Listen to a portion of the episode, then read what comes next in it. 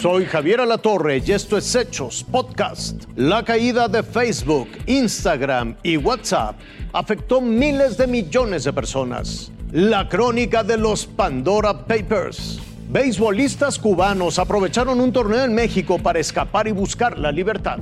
Salían de Facebook y volvían a entrar pensando que el problema se resolvería, pero la red social no refrescaba, no llegaba nada nuevo. Algunos hasta apagaban sus teléfonos y tabletas pensando que así lograrían reconectarse. Lo mismo sucedía con quienes buscaban fotos e historias de sus usuarios favoritos en Instagram. Parecía que el mundo se había congelado. La gente se miraba una a otra con sus dispositivos en mano buscando respuesta. Y después de más de seis horas de apagón, Facebook comenzó a regresar con su newsfeed, su Messenger, todos sus servicios de Instagram y WhatsApp, más las integraciones que ofrecen para negocios y empresas del ramo publicitario.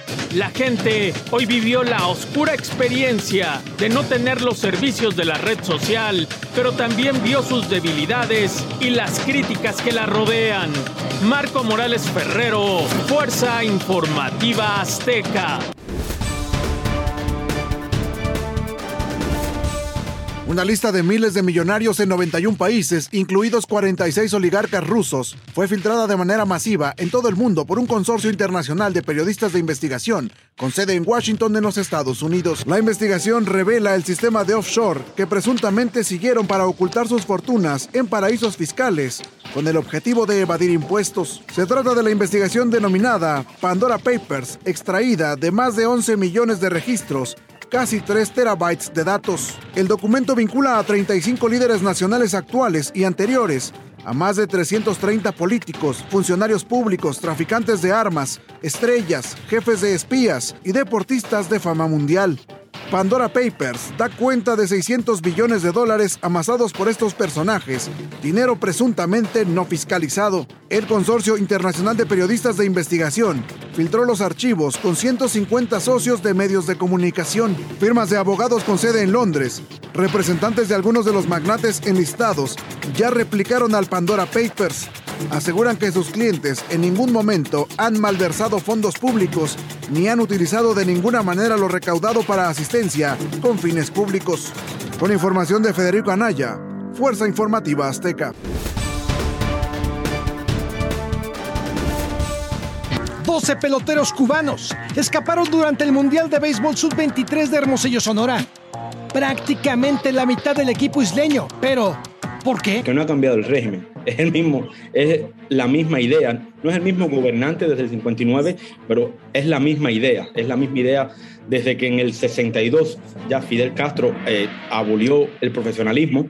Los cubanos no solamente tienen que escapar para ya para jugar béisbol, para practicar un deporte, sino para ser libres. El primero en escapar fue el pitcher Luis Dani Morales, uno de los mejores prospectos, y lo hizo apenas tocó el aeropuerto de la Ciudad de México.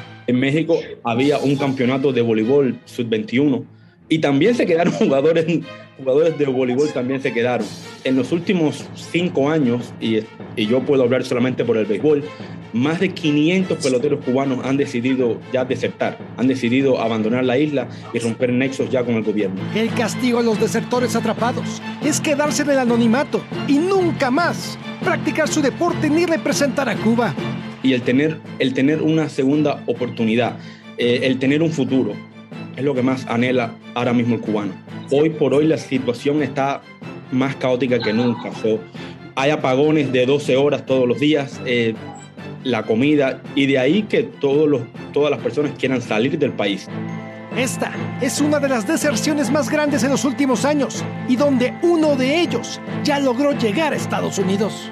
Muchísimos de esos jugadores, cuatro o cinco, van a poder lograr firmar con un equipo de grandes ligas, pero los otros jugadores escapan porque quieren sobrevivir. Es una cuestión ya de supervivencia. El valor de dejar a la familia y empezar de cero se impone al miedo impuesto en Cuba. Si tú eres bueno en algo, no es gracias, no es gracias a esa revolución, es gracias a tu talento. Y tú tienes que ir a donde, a donde tu talento te puede hacer una mejor persona, tú tienes que tratar de ya de vivir la vida decentemente. Alfonso Hidalgo, Azteca Deportes. Esto fue Hechos Podcast.